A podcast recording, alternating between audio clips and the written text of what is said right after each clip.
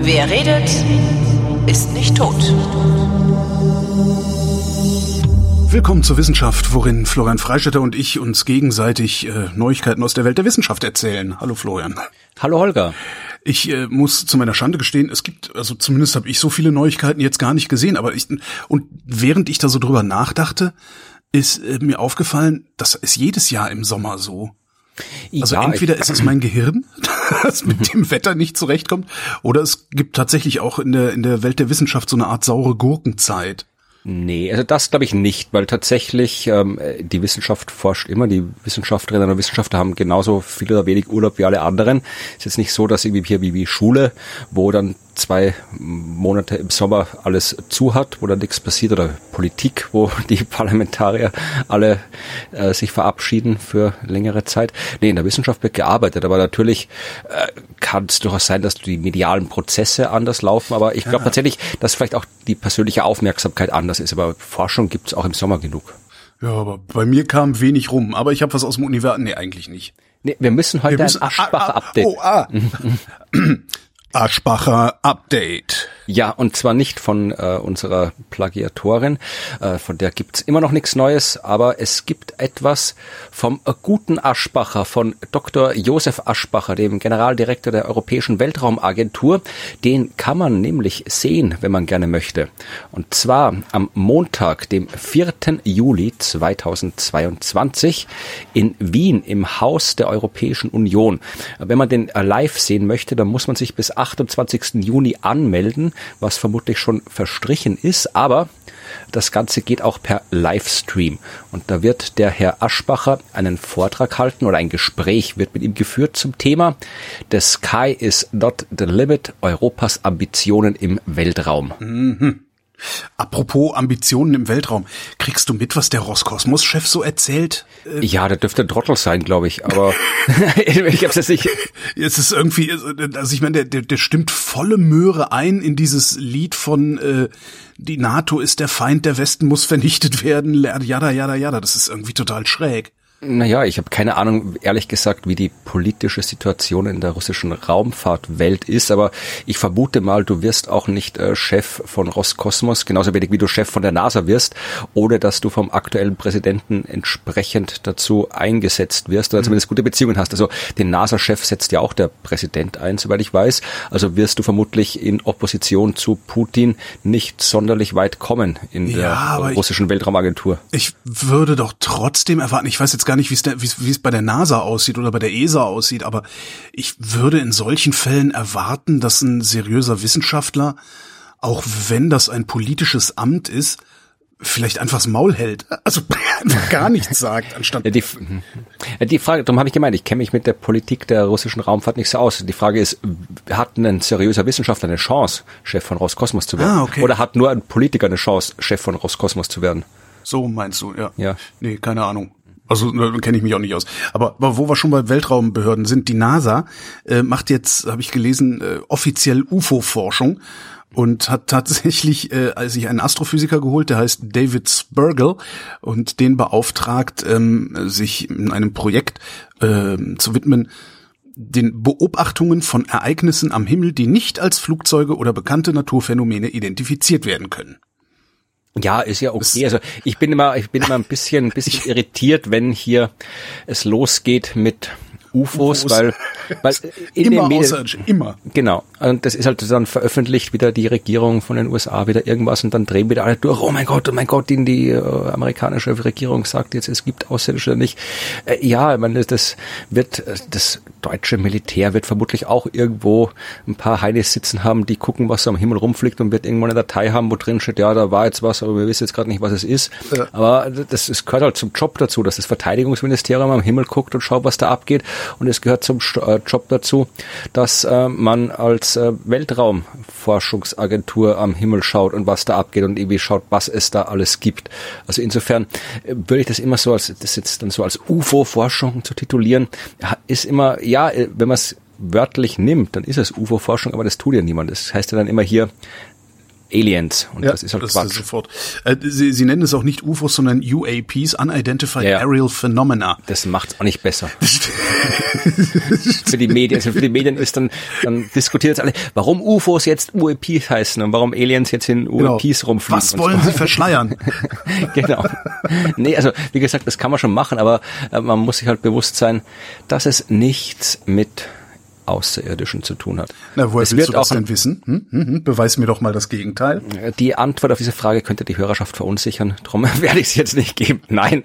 Also, äh, es wird ja auch über außerirdisches Leben geforscht. Das ist ja eine durchaus seriöse Forschungsrichtung, aber halt, ja, nicht mit UFOs. Nicht unbedingt das Leben, das dann äh, mit äh, unidentifizierbaren, ähm, was unidentifizierten äh, Luftphänomenen mhm.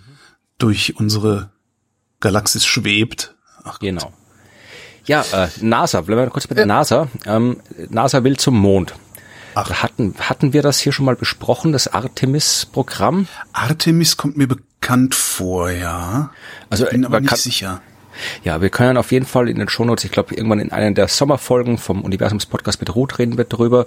Äh, es gibt auch, vielleicht hast du mit Ruth schon mal drüber gesprochen. Ja, auf jeden Fall ist Artemis ist das Programm, das die NASA betreibt, das im Jahr 2025 Menschen auf den Mond bringen wird. Mhm. Wird. Und das ist, also, das ist ziemlich fix. Also, das, 2025 ist noch nicht fix, aber Artemis gibt's, Artemis ist da, Artemis ist fertig. Es hat drei Missionen momentan schon ziemlich fix ausgeplant, Artemis 1, 2 bis 3. Mit Artemis 1 wird eine Raumsonde, also im Prinzip die Sonde, die dann später auch die Menschen mitführt, äh, wird ohne Menschen einmal um den Mond rumfliegen. Mhm. Artemis 2, das ist so eine Mission, wie sie damals bei Apollo auch vor den ersten Landungen war. Da werden Menschen einmal um den Mond rumfliegen. Und Artemis 3 ist, Menschen landen auf dem Mond. Der Zeitplan. Warum dafür, teilen die das in drei Missionen auf? Also warum fliegen die nicht sofort dahin? Naja, es ist halt, weil es durchaus eine komplexe Aufgabe ist und weil das ja auch ein bisschen ja nachhaltiger angelegt ist als vorher. Da wird dann auch eine Raumstation im Mondumlauf, im Mondorbit äh, eingerichtet werden, das Lunar Gateway. Und äh, deswegen muss man das halt ein bisschen vernünftig angehen. Vor allem auch, selbst wenn wir schon am Mond waren, es ist ja nicht so, dass auch diese, diese Geschichte, wir haben alles vergessen seit der Apollo-Ära, das ist ja auch Mythos. Da, da ja, eben, darum wunderte, sehr, sehr da, darum wunderte ich mich, dass sie, dass sie da trotzdem dann äh, die Mission aufteilen, nicht einfach sagen, ja, wir wissen ja Bescheid, äh, fliegen wir Ja, sie wissen schon Bescheid. Das Ding ist, äh, Sie wissen Bescheid, wie man mit Apollo-Raumkapseln und Saturn V Raketen zum Mond fliegt. Und mhm. die haben wir nicht mehr. Wir haben neues Zeug und anderes Zeug. Und das muss man auch mal austesten. Also das ist schon was ganz anderes. Vor allem da spielt auch irgendwie SpaceX spielt mit. Ich habe die Details jetzt nicht im Kopf. Also SpaceX baut, glaube ich, die, die Kapsel, die dann gelandet wird. Also das muss schon alles getestet werden. Und äh, dieses äh, Testen äh, hat jetzt schon stattgefunden und äh, da verzögert sich alles ein bisschen. Also momentan findet etwas statt, das sich Wet Dress Rehearsal nennt klingt ein bisschen seltsam. Wet das, Dressy, ist es so? Ja. Wet T-Shirt Contest nur in Raumanzügen? Ja, nee, das klingt so. Also äh, das hat man man muss das aufspalten nicht in Wet Dress und Rehearsal, sondern Wet Spacesuit Contest. Nein, ja, nee, es ein, also Dress Rehearsal ist eine Generalprobe, ja. Das ja, ist okay, ja aus der, aus der Theaterwelt. Ja. Also einfach irgendwie eine komplette Probe mit Kostümen und allem drum und dran ist das Dress Rehearsal, das was du machst, wo du alles machst wie in echt, nur dass es halt quasi noch nicht echt ist. Und äh, Wet Dress Rehearsal heißt in dem Kontext, dass du eben auch, ja, du fährst die Rakete raus, äh, du machst alles, alle Abläufe sind so bis zu dem Punkt, wo du dann auf Start drückst, äh, drückst aber nicht auf Start, aber irgendwo, mhm. wisst was ich meine, ja? Äh, das passiert nicht. Also die Rakete hebt nicht ab, aber alles andere wird exakt getestet und das Wett bezieht sich darauf, dass es tatsächlich eben wirklich echt ist. Also die Rakete wird betankt, die ist voll, da ist wirklich alles drin. Die könnte Krass. in der Sekunde losfliegen, wenn man was wirklich machen die denn mit würde. Dem, können die den Sprit da überhaupt wieder ablassen? Ich vermute mal, das weiß ich aber ehrlich gesagt nicht. Aber wie gesagt, dieses Dress Rehearsal hätte schon stattfinden sollen oder hat schon stattgefunden. Es gab schon so erste Tests vor drei Monaten ungefähr mhm. und da gab es so klar kleine technische äh, ja, Dingerchen, die man dann noch ein bisschen äh, ich glaube, irgendwie so ein, ja, irgendwie so ein Ventilationssystem hat nicht richtig funktioniert und dann waren irgendwie so giftige Gase oder wären giftige Gase gewesen beim Startplatz, wenn man da tankt und das hat dann nicht funktioniert. Und äh, jetzt hat man es dann wiederholt und diesmal hat alles funktioniert, diesmal hat man die Rakete betankt tanken können, aber dann gab es dann irgendwie so ein äh, Wasserstoffleck, ein kleines, und das musste man auch noch äh, reparieren und so. Das heißt, ähm, diese Red Dress Rehearsals, die macht man aus gutem Grund, damit man diese ganzen Dinger findet. Aber wie gesagt, man hätte eigentlich schon ein bisschen früher fertig sein sollen. Also ich glaube, ursprünglich nach dem ersten Zeitplan hätte äh, Artemis 1 schon im März, April, also früher irgendwann starten sollen. Jetzt ist, glaube ich, Stand der Dinge äh, Artemis 1 für August diesen Jahres. Artemis 2 dann so knapp zwei Jahre später, irgendwann Mai 24 und Artemis 3 dann ein Jahr später, wahrscheinlich sind es dann eher zwei Jahre später, aber es, es ist schon alles sehr, sehr äh, eben, also es gibt schon Astronautenchor, das ausgewählt ist und so. Also das ist alles sehr auf Schiene. Also das wird passieren, wenn nicht irgendwas Dramatisches dazwischen passiert. Ist Artemis ein Akronym für irgendwas oder heißt es einfach Artemis? Nee, das ist, glaube ich, kein Akronym. Das Artemis ist halt angelehnt an Apollo. Ich glaube, ja, die ja, schon wieder war Artemis war die Schwester von Apollo oder irgendwie sowas. Genau. Und auch irgendwie, äh, ich weiß nicht, ob die auch was mit dem Mond zu tun hat, ja, jetzt gerade nicht, aber mhm. ja, also ich glaube, das ist der, der Sinn dahinter. Schade, ich hätte gedacht, sie hätten sich ein bisschen Mühe gegeben. Ja, Hörerschaft, denkt euch ein, Weil ist ein äh, M Akronym drin? für Artemis aus. Ist ein M drin, das könnte Moon bedeuten. Inspection Ship Ah, naja, vielleicht, also, na, okay, ich, äh, ich lasse das jetzt mal an dieser Stelle. Ja, aber wie gesagt, Artemis, das wird noch eine spannende Geschichte in den nächsten Jahren, wenn da wirklich wieder, also das ist ja dann auch eine ganz andere mediale Begleitung als ja, früher. Klar. Also das wird dann wirklich sehr cool, vor allem die NASA kann das auch mittlerweile sehr gut, wenn du dir anschaust, was sie da mit Mars und alles gemacht haben, mit den Mars-Missionen. Wenn du dir jetzt vorstellst, die NASA macht jetzt das, was sie an Kommunikation beherrscht, äh, wenn sie über einen Flug um den Mond herum kommunizieren kann oder wenn sie über eine Landung auf dem Mond kommunizieren kann, das wird schon spannend. Wird übrigens auch die erste Frau landen. Ah ja. Die, ähm, die, die, die Raumstation im Orbit, also im Mondorbit, was wird das für ein Ding? Ähm, ja, äh, hast du Deep Space Nine gesehen? Sowas wird's nicht. super, super Sache für Pressekonferenz. Wie wird die, also, haben Sie Deep Space Nine gesehen? Nur ohne Ferengi. ja, also wird, wird das irgendwie, wird das, das, wird das so sowas, wie, sowas werden wie, keine Ahnung, eine, eine kleine ISS, wo Sie wirklich Monate drin ausharren können oder? Im Prinzip ja. Also es gibt noch keine echte Planung. Also du kannst im Internet diverse künstlerische Darstellungen mhm. finden, aber wie es wirklich ausschauen wird, ist noch äh, offen. Es ist auch wieder eine Kooperation eben von NASA, von ESA, ich glaube die Kanadier sind mit dabei und äh, die Japaner, JAXA ist noch mit dabei. Und äh, das wird jetzt nicht eine durchgängig besetzte Raumstation sein. Also das ist nicht, dass da ständig jemand ist, aber es ist so wie so ein Ferienhäuschen. Ja, ja, oder halt dann, es ist da und es funktioniert und du kannst dorthin, weil du dann eben von und dort sehr viel leichter. Ja, du musst jetzt nicht mehr mit der, du musst jetzt quasi keine, äh, kein Raumschiff mehr jetzt in, ich sag mal, in einer bisschen weiteren Zukunft, du musst kein Raumschiff mehr von der Erde mit der Rakete ins äh, All bringen, das dann bis zum Mond fliegen kann, sondern du musst nur noch irgendwie hier mit einer Rakete, mit einer kleinen Kapsel irgendwie bis zur Mondstation, zur Mondraumstation kommen und da hast du dann so einen Pendelverkehr, so ein, so ein okay, da ist dann Bus, so der so immer Länder, zwischen, äh, genau, okay. der fliegt dann immer zwischen Mond und Lunar Gateway hin und her dass du es dann wirklich einfach machst und du kannst dann von dort auch, könntest du dann auch, vielleicht kann man dann irgendwie auch ein bisschen, weiß ich, irgendwann mal zum Mars machen und so weiter. Also das äh, ist dann auch so ein bisschen so Test, um halt dann wirklich andere Himmelskörper erreichen zu können von einer Basis im Weltall aus, weil das haben wir noch nicht gemacht bis jetzt. Wir sind immer, wenn wir wohin geflogen sind, äh, immer von der Erde aus losgeflogen und jetzt will man halt eben so einen kleinen Außenposten konstruieren, von dem man aus dann vielleicht leichter was machen kann. Warum konstruieren wir den Außenposten nicht direkt auf dem Mond? Ja, kannst du auch machen, aber dann musst du halt trotzdem wieder, du musst halt immer am Mond landen, wenn du dahin willst. Und so kannst du halt irgendwie, du wirst ja vielleicht nicht für jede wissenschaftlich oder Weltraumforschungstechnische Anwendung auf dem Mond landen müssen, sondern wirst vieles auch aus dem Weltall erledigen können. Vor allem hast du dann eben auch, ja, anderen Weltraum. Also nicht den erdnahen Weltraum, sondern halt dann in dem Fall den mondnahen Weltraum mhm. und kannst da auch andere Forschung betreiben, als du es äh, von der ISS aus machen könntest zum Beispiel. Also das wird schon einen Sinn haben. Und vor allem eben, du hast dann tatsächlich eben diese Basis beim Mond, wo du dann wirklich leichter zwischen dem Mond hin und her fliegen kannst. Das ist auch dann interessant, wenn du länger auf dem Mond sein willst, ja. Dann kannst du halt, wenn doch mal irgendwas sein sollte, dann musst du nicht gleich komplett zur Erde evakuieren, sondern musst nur schnell einen Hüpfer raufmachen zur Mondstation. Falls, falls der Mond auseinanderbricht. genau. Ja, man hört da ja so Geschichten drüber. Ja, ja, genau. Ja, ja. Was gibt es nicht auf dem Mond? Hey, Überleitung. Fische. Stimmt. Und Kaffee. Also ich vermute mal, gibt's Kaffee? Äh, nehmen die Kaffee in den Weltraum mit? Trinken die da Kaffee? Ja, es war wie damals, ich äh, glaube, es war Samantha Cristoforetti oder irgendeine italienische Astronautin auf jeden Fall. Da hat äh, der Siebträger-Espressomaschine mit 400 Kilo ja, Gewicht. Ja, wie heißt, sag mir, sag mir italienischer Kaffeehersteller? Äh, äh, Segafredo.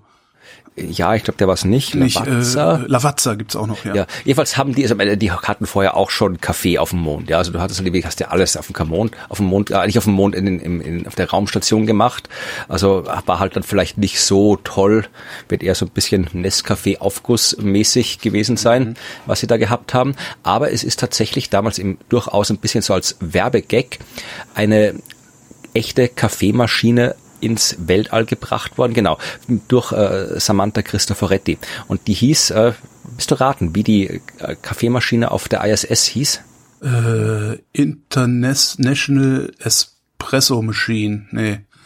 Ja, fast. Du müsstest nur noch ein bisschen richtig kombinieren. International IS Espresso. IS, ah, Espresso sozusagen, natürlich. Genau. Ah, und die ist tatsächlich genau von äh, mit äh, Lavazza hat das mit äh, konstruiert, eben tatsächlich auch ein bisschen als Werbegag, weil wie gesagt, du konntest auch Kaffee schon anders machen und die haben halt so ein bisschen gesagt, ja, wenn da eine Italienerin ins All fliegt, dann kann die das da das amerikanische Gesöff nicht saufen, was da oben ist. Die braucht mhm. einen ordentlichen italienischen Espresso und darum haben sie eben diese Espresso-Maschine konstruiert, wo halt dann der, also bis dahin gab es tatsächlich eben nur so ja Lös Kaffee, also mhm. Pulverkaffee. Und die haben jetzt tatsächlich ähm, ja, Kaffee gemacht, der da wirklich flüssig rauskommt, also flüssig auch schon drin ist, der wird dann natürlich auch nicht live da irgendwie gebrüht dort oben, sondern tatsächlich, ähm, das ist, wenn man sich Bilder anschaut, das schaut aus wie irgendwas sehr medizinisches. Da sind okay. auch natürlich so Plastebeutel drin in der Maschine, aber da herrschen halt die entsprechenden Druckverhältnisse, die man braucht für Kaffee und fragen wir nicht, und wird dann live mit Wasser irgendwie erhitzt. Und, und das ist das Coole, die haben sogar eine eigene äh, Espresso Tasse für die Schwerelosigkeit äh, konstruiert, weil du kannst, du musst ja im Prinzip alles mit äh, Strohhalm trinken da oben. Ja, ja. Und die haben jetzt, also kannst dir, verlinken wir mal in mhm. der in den Show Notes. Ich hätte eigentlich äh, die Science Busters Folge verlinkt, weil wir haben eine eigene Science Busters Fernsehsendung gemacht über die Kaffeemaschine im Weltall und Geil. hatten auch diese, diese Espresso-Tasse live auf der Bühne, um das zu zeigen. Aber ja, öffentlich-rechtlich depubliziert. Ah, also, Kulturvernichtung. Mm, ja, genau. Aber äh, es gab eine Folge, die hieß, glaube ich, sogar IS Espresso oder irgendwie sowas, diese Folge. Oder irgendwas mit Kaffee, vielleicht findet man es noch irgendwo. Aber die ist lustig, die hat eine ganz, ganz seltsam geformte, äh, ja, schaut überhaupt nicht aus wie eine Espresso-Tasse. Schnabeltasse so hat man vor. ja, es ist so ein bisschen, hast du das Bild angeguckt? Nee. Also es ist äh, auf der Wikipedia-Seite von IS Espresso findest du die, auf der englischsprachigen Wikipedia.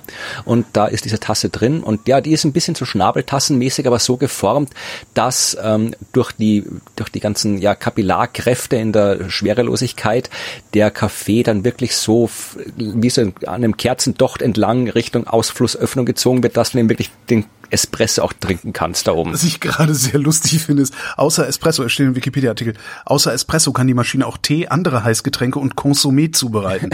das ist, erinnerst du dich an die, an, die, an die Automaten in der Uni? Ja, ja, genau. Irgendwas rauskam, was irgendwie warm war, manchmal war es salzig und manchmal nicht. Und ja, je nachdem, was Leute vorne bestellt haben, hat dann Kakao dann irgendwie der Suppe geschmeckt genau. oder so, ja. Sehr praktisches Gerät. Worauf ich eigentlich hinaus wollte, ist, ich habe mal wieder was gefunden von ähm, aus der Kategorie äh, Menge X ist ja. gut für Y. Ja. Und zwar gibt es äh, wieder was Neues über, über Kaffee.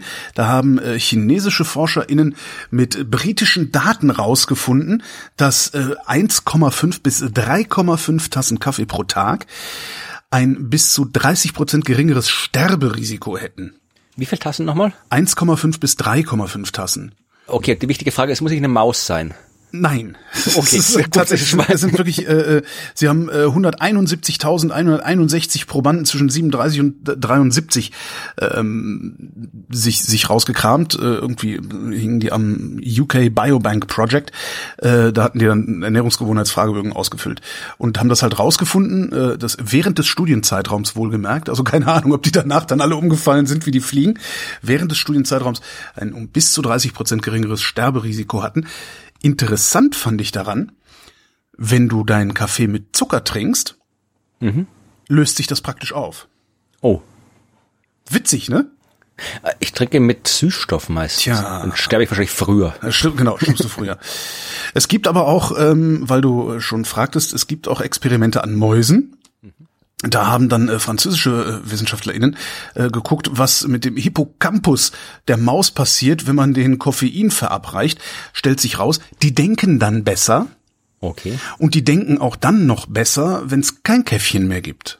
Was also selbst nach so die Mäuse. Ja, die denken so, hm, wieso gibt's hier keinen Kaffee mehr?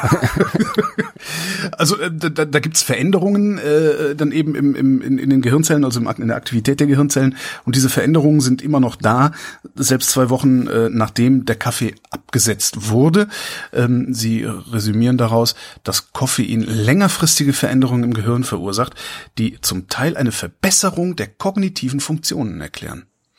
Okay. Jetzt müsste man nur, und das finde ich bei solchen äh, Geschichten immer sehr, sehr schwierig. Ich google das mal, ich versuche mal zu reden und zu googeln, äh, währenddessen, was mir garantiert nicht gelingt. Darum labere ich gerade vor mich hin, äh, um so zu tun, als würde ich irgendwas sagen. Ähm, das Problem ist halt, was sind eigentlich eine Tasse Kaffee? Ja, das ist eine gute Frage. So eine Espressotasse oder wie so ein großer wie halb Liter Becher? Naja, wie viel, wie viel, wie viel Pulver äh, kommt in eine Tasse Kaffee? Das ist ja immer, ne?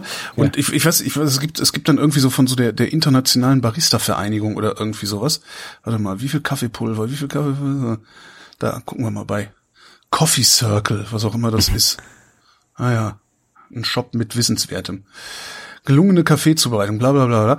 Ah, hier, pro 200 Milliliter Tasse benötigst du etwa einen vollgehäuften Esslöffel Kaffeepulver. Mhm. Esslöffel? Ah, hier, in, nee, ist das hier in Gramm? Nee. Für eine Tasse, Anzahl Esslöffel, Anzahl Portionslöffel, sieben, also 15 Gramm ungefähr. Das heißt, eine Tasse Kaffee sind ungefähr, nee, hier 12 Gramm schreiben sie. Jetzt habe ich's. Eine Tasse Kaffee sind 12 Gramm Kaffeepulver. Ähm, das ist irgendwie, glaube ich, auch das, was die so abwiegen, wenn sie in den Hipsterläden Kaffee machen. Mhm. Statt einfach nur ein paar Bohnen da reinzuwerfen, man die immer. Hast du sowas schon mal gesehen? Ich gehe nicht in hipster Kaffeeläden. Ich, mal, ich, ich habe ich hab mal, ich habe so, so zwei Jahre lang sind wir mal in ein paar Sterne-Restaurants essen gewesen. Und da war eben eins hier in Berlin, ein ganz berühmtes Restaurant, auch wirklich ganz tolles Essen, eine umwerfende Weinkarte auch. Äh, und dann gab es hinterher auch ein Café. Und dann hatten die wirklich so eine Batterie, äh, kleine Wassergläser da stehen, mit genau einer abgewogenen Menge Bohnen. Und wenn du dann deinen Kaffee bekommen hast, hat er so ein, eines dieser Gläser genommen, das ist in eine unfassbar teuer aussehende Kaffeemühle geschüttet, das frisch durchgemahlen und daraus dann deinen Kaffee aufgebrüht und dir dann hingestellt. Das ein, ein bisschen was Albernes hatte das, fand ich, weil ich weiß nicht, wie du deinen Kaffee machst. Also ich lasse halt die meine Kaffeemühle so ein Zeitschaltdings und das lasse ich halt durchlaufen, dann tue ich das, das Gerät und mache dann heiß Wasser. Naja. Ja, ich bin kein, kein tatsächlich kein Kaffee-Nerd. Ich habe schon, ich habe so eine Kaffeemaschine zu Hause. Es ist keine böse, äh, so Alu-Kapselmaschine, mhm. eine von den guten, diese äh, ja äh, Pets, also einfach diese Kaffee-Teebeutel. Ach so, diese Dinger. Dinger. Ja, hm. ja. Und da, da habe ich mir, tue ich einen rein und dann kommt da Kaffee raus. Aber ich trinke auch, also ich trinke so gut wie alles, was aus einer Kaffeemaschine kommt. Also da habe ich, hab ich keine großen Ansprüche. Auch die Flüssigkeit vom Entkalker und so, das ist alles. Ja, ich habe einmal tatsächlich irgendwie, ab und zu passiert es mir, dass ich irgendwie erst äh, nach der halben Tasse merke, dass ich vielleicht doch ein neues Pad rein hätte tun sollen, äh, nachdem ich gestern Abend den letzten Kaffee gemacht habe. Aber es ist auch mal ein Experiment. Wie oft kann man das Zeug eigentlich noch extrahieren? Ja. ja. Ja, nee, das passiert mir nie. Also mir passiert es gelegentlich, dass ich gar kein Kaffeepulver in meine Bialetti mache und dann da sitze und dann röchelt die so vor sich hin. Ich denke, ah, Käffchen. Und schütte mir dann äh, komisch farbenes Wasser ein, weil da ja auch immer noch so Reste drin ja. rumgammeln und so. Naja. Ja, dann leiten wir gleich über, denn der Kaffeegeruch ist ja sprichwörtlich wohlriechend. Ach. Was definitiv nicht wohlriechend ist, ist Julianella foetida. Kennst du Julian, Julianella Foetida? Die habe ich noch nicht kennengelernt. Aber du hast die, Latein gelernt. Claudia, kennt die auch nicht, die war nie in ja. Paris. Die ja, aber falls du Latein kennst, dann weißt du, dass Foetidus stinkend heißt. Hm. Das heißt, äh, mhm. es handelt sich um die stinkende Julianella und die stinkende Julianella ist eine Foraminifere. Eine was? Eine Foraminifere. Mhm. Das ist ein Einzeller. Also Foraminiferen, das ist so eine große Einzellergruppe und jetzt stellt man sich die entsprechend winzig vor. Äh, sind sie auch. Die meisten Einzeller sind sehr, sehr winzig. Das mhm. ist so, äh, zum Beispiel auch, äh, heißt, es gibt auch wie Radiolarien und alles. Es ist so, äh, wenn du mal so schicke mikroskopische Bilder gesehen hast, dann siehst du oft so, wenn du so Mikroorganismen anschaust und es ist nicht Bakterien oder Viren oder sowas sind, dann hast du oft so, ja, so, so Sterntierchen, Strahlentierchen, also, also mhm. also komische Kalkskelette, die wirklich sehr, sehr schön ausschauen. Mhm. Und das sind Einzeller. Also die basteln sich da so kleine Skelettchen vor sich hin. Es gibt aber eben auch welche, die kriegen das ein bisschen größer hin. Und diese Julianella Phytida, die schaffen teilweise Zentimeter große wow. Skelette sich aufzubauen. Ein, ja. ein, eine einzige Zelle? Naja, die haben halt äh, im Prinzip suchen die sich so aus, naja, aus, sie vergrößern ihre, ihre Körperoberfläche. Das sind, und ich zitiere jetzt hier, das Wort wird mir von selbst nicht eingefallen, äh, es sind agglutinierende Foraminiferen. Mhm. Ja, also die ja, kleben sich so Sand- und Mineralpartikel, die da so im, im Meer, die kommen im Meer vor, im Meer leben so an sich dran ne, und werden so immer größer. Okay, das heißt, es ist dann, es ist, es ist eine, eine, eine mit einzelne Zelle mit einem großen, genau, mit einem großen Exoskelett sozusagen. So ungefähr, genau, ja. Okay. ja. Und äh, jetzt äh, hat man die 1890 das erste Mal entdeckt im Meer vor Westafrika und ähm, ja, hat festgestellt, offensichtlich, wer auch, ich weiß jetzt gar nicht, wer sie entdeckt hat, äh, dass die sehr, sehr stinken und sie dementsprechend Julianella Phytida genannt. Mhm. Soweit so gut. Äh, Forscherinnen und Forscher des Naturhistorischen Museums in Wien haben jetzt herausgefunden, warum die stinken. Ich höre. ist leider nicht sehr spektakulär, aber äh, sie haben die tatsächlich im Detail untersucht. Ja, haben jetzt nämlich dreidimensionalen Vermessungen gemacht, neue bildgebende Verfahren, was man also macht, wenn man in der modernen Welt forscht. Und äh, sie wollten eigentlich rausfinden, wie die es schaffen, ähm, warum diese winzigen Viecher äh, trotzdem so große und stabile Gehäuse sich basteln können.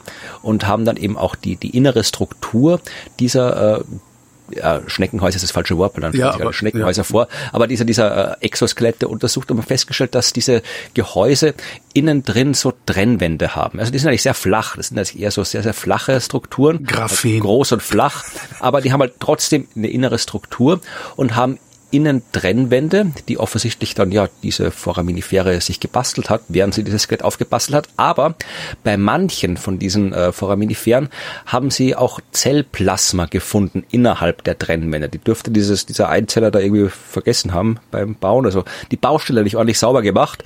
Und das Zeug dürfte das sein, das stinkt. Aha. Das heißt, sie haben einfach Gammel dabei. Die genau, Gammel, so ungefähr. aber äußerlich. Genau. Ja, so, so wie bei mir ist es so ein bisschen, ja. Ja, und was halt interessant ist, also natürlich äh, muss man man kann sich da übrigens, ich verlinke das auch, den Zeitungsartikel, gibt auch ein schönes Video äh, vom Naturhistorischen Museum, wo die MitarbeiterInnen das nochmal irgendwie schön erklären und da kann man sich die auch anschauen. Und was halt interessant ist, die haben jetzt quasi nicht nur untersucht, ähm, was, warum die stinken, das war natürlich, ist natürlich wieder ein schöner medialer Aufhänger, wenn du sowas erzählen kannst, sondern eigentlich ging es ihnen darum, wirklich rauszufinden, wie ist das aufgebaut, dieses Skelett, weil man damit äh, berechnen kann auch, ja, was haben die für eine Biomasse? Ist ja auch interessant. Ja. Also was davon ist wirklich das, was da lebt.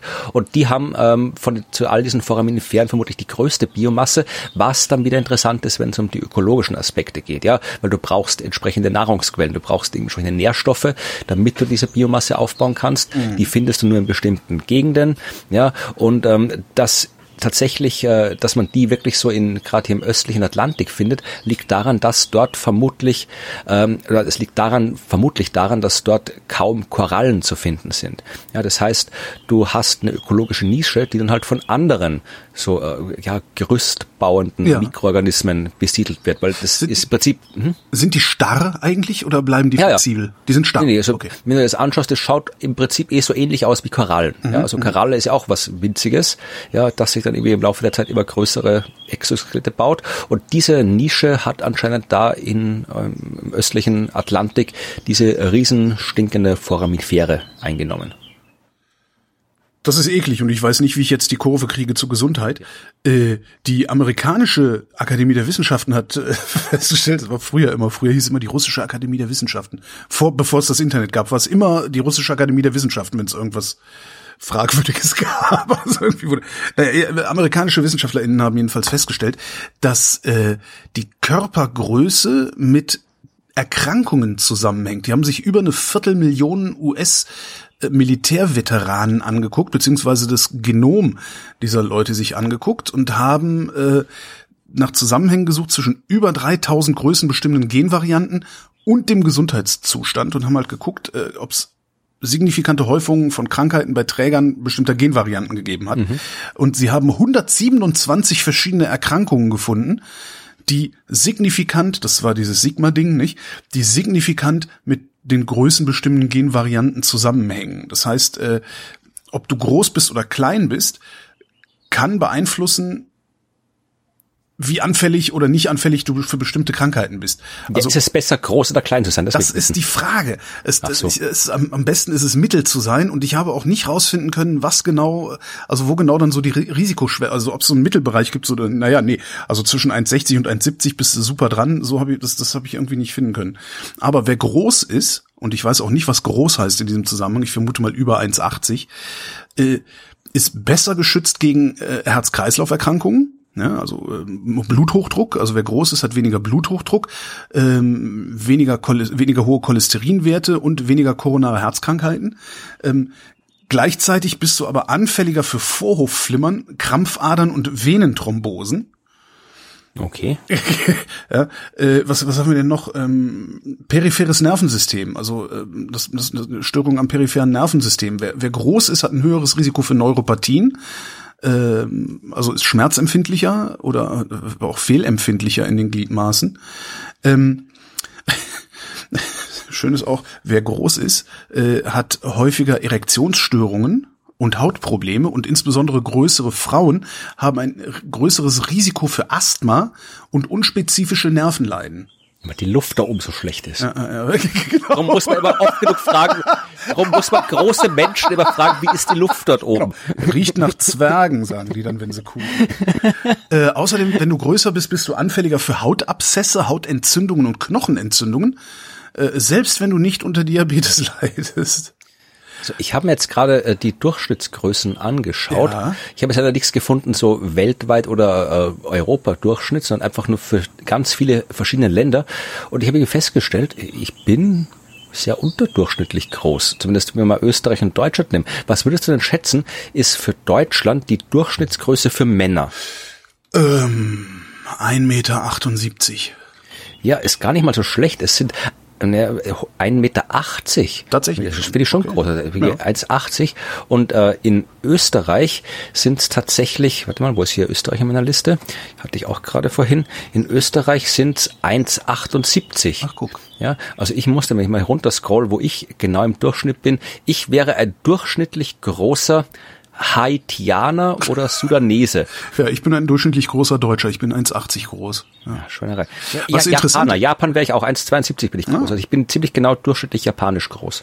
Was interessant ist, ist übrigens, es gab mal äh, vor, vor vielen Jahren hier bei uns im Radio ähm, einen äh, Namensforscher. Da konntest du dann anrufen, konntest sagen, ja, hallo, ich heiße Freistetter. Mhm. Ähm, was bedeutet denn eigentlich mein Name? Und dann hat er so Sachen abgefragt, gesagt, woher kommen Sie denn? Wissen Sie, woher Ihre Familie kommt? Also Ihre Großeltern und so. Und hat dann geguckt, wo, woher kommt dieser Name, was bedeutet dieser Name, wie hat er sich entwickelt und sowas. Und da hatte tatsächlich mal jemand angerufen, der Klein mit Nachnamen hieß, wie ich halt auch. Und da sagte dieser, dieser Namensforscher eher, dass der Name Klein, also es ist tatsächlich so, dass statistisch Menschen mit dem Namen Klein durchschnittlich kleiner sind als mhm. der Durchschnitt. Ganz witzig, ne? Ja, aber gut, wenn, wenn du den Namen tatsächlich bekommen hast aufgrund der Körpergröße, meine Körpergröße ist ja genetisch, ja, ja. dann kann das durchaus im Durchschnitt dann so hinkommen. Ja, absolut. Fand ich aber ganz witzig, dass man das heute noch sieht im Grunde. Müssten jetzt gucken, ob Leute, die groß heißen, dann auch größer sind. Das hat er nicht gesagt oder ich habe es nicht gehört, weil ich nicht groß heiße und mich danach nichts mehr interessiert hat. Also. Ja, dann habe ich jetzt überhaupt nichts, was zum Thema passt, glaube ich. Außer, obwohl ich könnte wieder hier, aber Mikrobiologie hatte ich gerade. Hier ist ja auch kein Überleitungszwang. Wir, so nicht, sind wir hier nicht. nicht ne? Ach so, ja. Äh, dann rede ich jetzt doch über Fische. Ähm, okay. Das heißt, es geht nicht um den Mond. Hm. Genau, aber es geht um Gegenden, die ab und zu, je nachdem, wo man ist, ein bisschen mondähnlich aussehen. Es geht ums Hochgebirge. Mhm. Und im Hochgebirge hast du oft auch Hochgebirgsseen. Mhm. Ich weiß nicht, ob du schon mal wirklich so weit oben in den Bergen wandern warst und immer wieder findest du mal so kleine Seen, Teiche, also da ist jetzt selten Badebetrieb, weil das wirklich sehr, sehr abgelegen ist. Ja, und weil die und vor Dingen auch oft sehr, sehr kalt sind, ne? Genau, die sind sehr, sehr kalt, die sind auch wirklich halt, ja, und, und halt der, deren, deren äh, äh, Böden liegen voller Nazi-Gold. Das wissen auch die Nein, Nein, aber äh, es gibt dort mittlerweile Fische und das ist schlecht, weil eigentlich sind Hochgebirgsseen keine Seen, wo Fische drin leben. Ich hätte, sollten. Da müsste ja auch Nahrung für die drin sein und ich hätte jetzt erwartet, dass es sehr weit oben äh, sehr kalt doch eher nahrungsarm ist. Ganz genau, also die sind sehr kalt, sie haben einen sehr geringeren Nährstoffgehalt. Das heißt, da ist es mal schlecht für große Tiere. Natürlich gibt's andere Organismen, die da leben, die halt wirklich äh, äh dann so kleine Krebse gibt's zum Beispiel drin und so anderes Zeug. Und die sind natürlich, die sind halt angepasst. Mhm. Ja, also die kommen mit sehr nährstoffarmen äh, Gewässern aus. Die Krebse, die haben auch dann oft äh, entsprechende Pigmentierung, die sie vor starker UV-Strahlung schützt, die du auch da oben mehr hast und so weiter. Und das ist ein Problem, ja. Also nicht, dass der Krebs vor UV-Strahlung geschützt ist, aber diese Pigmentierung, die macht den halt dann sehr deutlich schwarz oder ja. sehr deutlich rot. Das heißt, die haben eigentlich keine gute Tarnung da oben in so einem klaren Bergsee, wenn du so ein knallroter Krebs bist. Und das ist kein Problem, solange da nichts rumschwimmt, was dich fressen würde. Ja, das heißt, die sind auch angepasst an eine fischfreie Umgebung. Ja oder eine räuberfreie Umgebung.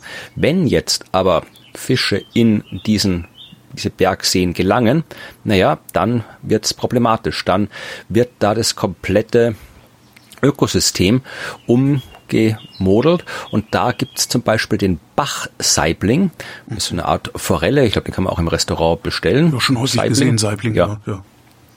Und äh, Elritzen gibt's auch, die nimmt man, äh, weil man mit Elritzen gerne Saiblinge fängt. Ah ja. ja. Das, so, das, heißt, wenn, also wenn dann mal das Futter daneben geworfen wird sozusagen. Ja. Genau, also äh, vermutlich, äh, man weiß jetzt noch nicht genau, es gibt viele Gründe, wie entsprechende ähm, Fische da in diese Bergseen reinkommen, weil die, die klettern ja nicht, ist nicht so, dass die irgendwie da zufällig bei der Bergwanderung gestrandet sind, die Fische, also die müssen da irgendwie ran, anders reinkommen. Äh, einer, der verantwortlich war, war unter anderem Kaiser Maximilian I. Der hat nämlich äh, gerne gejagt und gefischt und hat da schon mal im frühen 16. Jahrhundert angefangen, Fische in die Tiroler Bergseen zu karren. Mhm damit er, wenn er da irgendwo unterwegs ist, was ja, zu fischen hat. Genau, ihre Gnaden sich was, ja. Mhm. Genau, also das war ein sehr frühes, ähm, ja, äh, invasives Eingreifen in die ganzen Sachen. Natürlich wird es auch heute immer noch äh, diverse Leute geben, die da vielleicht äh, Fische einbringen und so weiter. Kann natürlich auch irgendwie von selbst zu gehen, weil wenn die die, das erinnert mich jetzt gerade so ein bisschen, also der, der, der Anfang, also Victoria Barsch. Ja, ja, das ist, das ist so ähnlich. Also den hat man, ich weiß gar nicht, warum, wie der da jetzt reingekommen ist, auch. Den haben sie, den haben sie auch ausgesetzt, weil, weil, also im Viktoriasee äh, ausgesetzt, um ja, Fischpopulation zu kriegen, um Ernährung zu kriegen, ja, und der hat dann da alles verdrängt, was es so gab. Ja. Ja. Aber jedenfalls haben sich jetzt äh, Forscherinnen und Forscher von der Uni Innsbruck angeschaut, was denn jetzt, also jetzt in Bezug auf diese, diesen Eingriff damals aus dem 16. Jahrhundert, was jetzt da wirklich passiert ist mit den mhm. ganzen Gewässern, wie sich das auswirkt. Also du weißt natürlich, ja, wie sich die Nahrungsnetze verändern, weil zum Beispiel ähm, du hast auch Frösche und Kröten, die wohnen da auch oft in diesen Sachen, äh, in diesen Sachen, in diesen Seen, aber jetzt auch nicht mehr, weil die Saiblinge die Eier und Larven von denen auffressen. Mhm. Ja, das heißt, äh, da wird die, du hast irgendwie, der Bergmolch verschwindet aus dem Bergseen, weil äh, die Fische den Laich fressen und die Fische auch die kleinen Krebse fressen, die der Bergmolch normalerweise, also das ist alles bekannt, ja. Mhm. Was nicht bekannt ist, sind äh, die Auswirkungen auf den Kohlenstoff und den Nährstoffkreislauf in diesen Seen und in der Umgebung. Und das hat man jetzt hier in so einem großen Forschungsprojekt mit dem schönen Namen Fish Removal in Mountain Ecosystems, kurz Fish Schmie.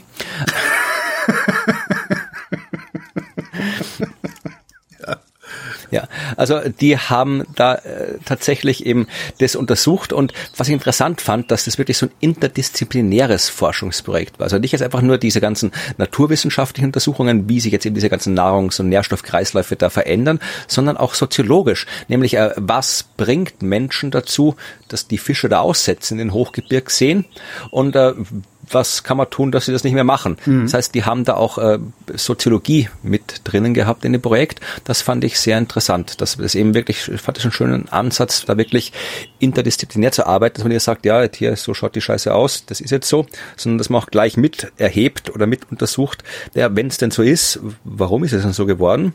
und was können wir denn tun, damit es wieder besser wird. Was lernen ja. wir daraus, ja. Ja, also die, die ist noch nicht abgeschlossen, das Forschungsprojekt, aber ähm, logischerweise die meisten, äh, der, der Hauptgrund, warum Menschen Fische da aussetzen, wirtschaftliche Überlegungen. Ja, du kannst da irgendwie halt dann Fischerei betreiben. Ist zwar gut verboten mhm. oft, aber es ist viel verboten, was trotzdem gemacht wird. Aber äh, man aber kann will, jetzt. Will, will man das dann nicht auch? Also will man nicht, dass das überfischt wird? Ja, das ist gesagt. Das sagen Sie jetzt hier. Also das Überfischen an sich ist ja nicht das Problem. Das Problem ist, dass da überhaupt Fische drin sind, die überfischt werden können. Ja, ja, ja klar. Aber wenn es überfischt ja. wird, dann verschwinden die ja möglicherweise irgendwann auch. Genau. Also Sie haben ähm, hier dann auch ein paar so ähm, Maßnahmenkataloge entwickelt, um zu zeigen, was man denn alles machen könnte. Ja, und das Abfischen das gezielte Abfischen, das kann man machen, das ist auch effektiv, das wird was bringen, ist halt sehr aufwendig. Mhm. So ganz ein See leer fischen, absichtlich. Es gibt zum äh, Victoria Barsch beziehungsweise zum Nilbarsch äh, auch einen Film und zwar eines österreichischen Regisseurs. Regisseurs. Äh, der Film heißt Darwins Nightmare. Den kenne ich ja. Und ähm, den tue ich auch mal in die Shownotes. Das ist eine ganz interessante Geschichte. Wie gesagt, dieser Victoria Barsch, der eigentlich, wie ich jetzt gerade gelernt habe, ein Nilbarsch ist, der in den 60ern im Viktoriasee ausgesetzt worden ist und irgendwie das Paradebeispiel für eine invasive Art war. Ja. Invasive Art, invasive Art. Passt auch nicht. Okay, heute ist kein Überleitungszwang. Äh, deutsche und österreichische äh, WissenschaftlerInnen haben festgestellt, wie das Gehirn Texte verarbeitet und haben gefunden, das ist jetzt auch nur leider eine relativ kurze Meldung, ähm, haben gefunden, dass es äh, eine Gehirnregion, jetzt habe ich immer wieder hier alles weggescrollt, genau, der linke untere Schläfenlappen. Sie haben sich den linken unteren Schläfenlappen angeguckt, während das Gehirn Wörter verarbeitet und haben da eine erhöhte Aktivität drin gesehen und haben äh, dann irgendwelche, äh, ein, ein Modell entwickelt.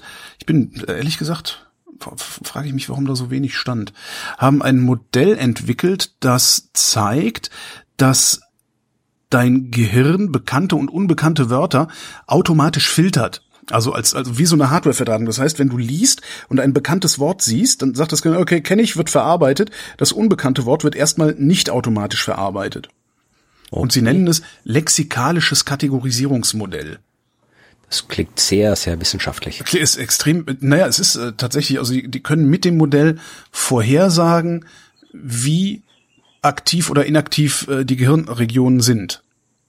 Okay. Also sie haben das Modell entwickelt, jetzt, jetzt kriege ich es langsam auch mal hin. Ich bin echt, diese Hitze äh, macht mich ein bisschen dumm. Also sie haben das Modell entwickelt, haben Leute ins MRT geschoben und haben dann anhand des Modells vorhersagen können, wo das MRT leuchtet. Ich habe letztens in einem Podcast ein sehr schönes, ah, ich habe es wieder gefunden.